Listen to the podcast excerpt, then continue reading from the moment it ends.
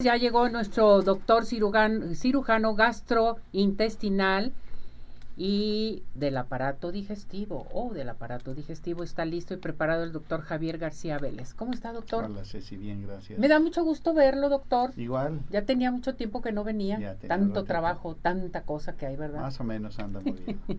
Bienvenido, doctor. Hoy vamos a tratar un tema muy importante y yo quisiera que nos platicara qué es la colangitis aguda. Colangitis aguda. A ver, ¿qué es esto, doctor? Así es. Eh, la colangitis es una eh, infección de la vía biliar. Sí.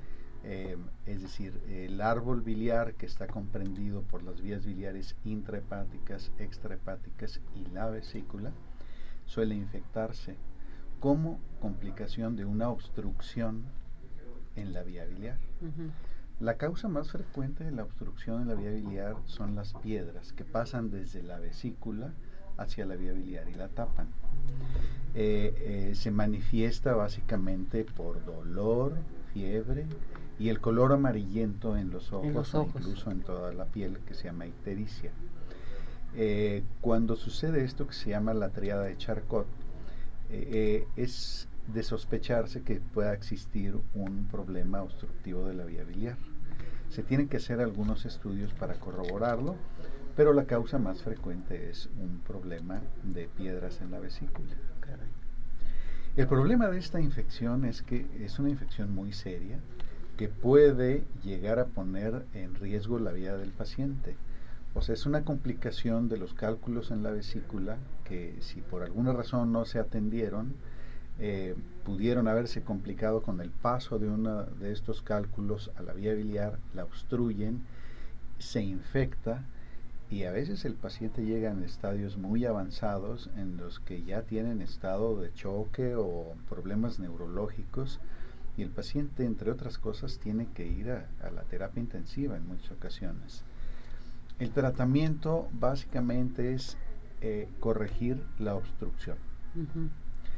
Y se puede hacer de varias formas de acuerdo a cuál sea la causa. La más frecuente, como dijimos, es una, una piedra que haya pasado desde la vesícula o incluso que se pudiera haber formado ahí mismo en la vía biliar.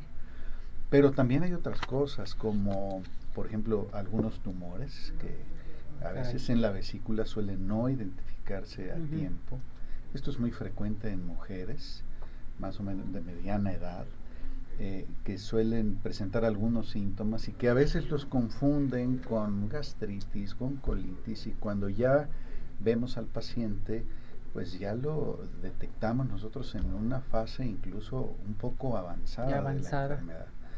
Entonces es importante que si tienen algún síntoma de estos... Vamos a repetir los síntomas, doctor. Fíjese que se me hace muy importante que la colangitis tenga síntomas, porque luego dice uno, no tengo síntomas, no pasa nada, pero hay que hacerle caso a los síntomas. Claro, a veces, em, como digo, suelen confundirse, pero el dolor que es en el centro, en la parte alta del abdomen o, o del lado derecho, un poco debajo de las costillas, eh, puede sugerir algún problema vesicular. Mm.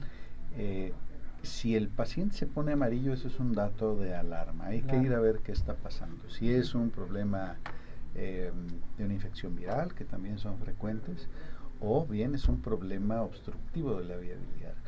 Y cuando ya hay fiebre, bueno, ya habla de una colangitis. No hay que esperarse a tener la fiebre si, si el paciente está amarillo, porque puedes llegar en un estadio ya o en una etapa avanzada de la enfermedad en donde los riesgos para la corrección de, su problema aumentan.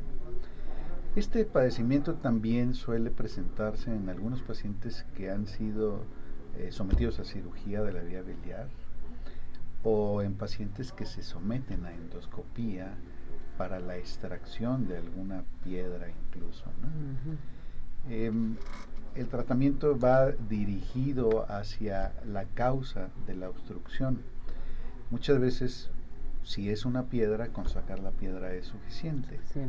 Pero cuando se trata de tumoraciones que están obstruyendo, es un poco difícil em, poder determinar cuál es el tratamiento definitivo. Puede ser con la colocación de, un, de una prótesis. Em, a través de, endoscopía o incluso por derivación quirúrgica o percutánea. Hay que poner una sonda a través del, del, eh, de la piel guiado por ultrasonido o tomografía. El paciente, e, el radiólogo intervencionista lo hace. Entonces es importante que se cuente además con todo el equipo de especialistas para poder solucionar ese problema de acuerdo a la causa. ¿Y usted trata la colangitis? Nosotros la tratamos, sí, em, y eh, se aborda al paciente, se identifica cuál es la causa y de acuerdo a, a esta, pues ya echamos mano de todas las herramientas. Exactamente, para que quede este, tranquila la, el paciente, que esto es muy importante. Entonces, ¿tiende más a mujeres que hombres?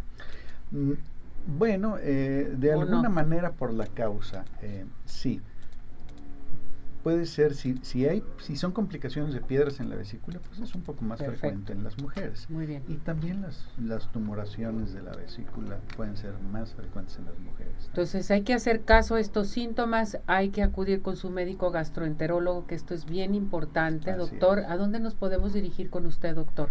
Bueno, estoy eh, en el Hospital San Javier, en el sexto piso, o más al sur también, otra dirección, en Puerta Hierro Sur eh, o al teléfono 33 16 00 94 88. 88 ahí que se comuniquen con usted y que digan lo vi, lo escuché en arriba corazones.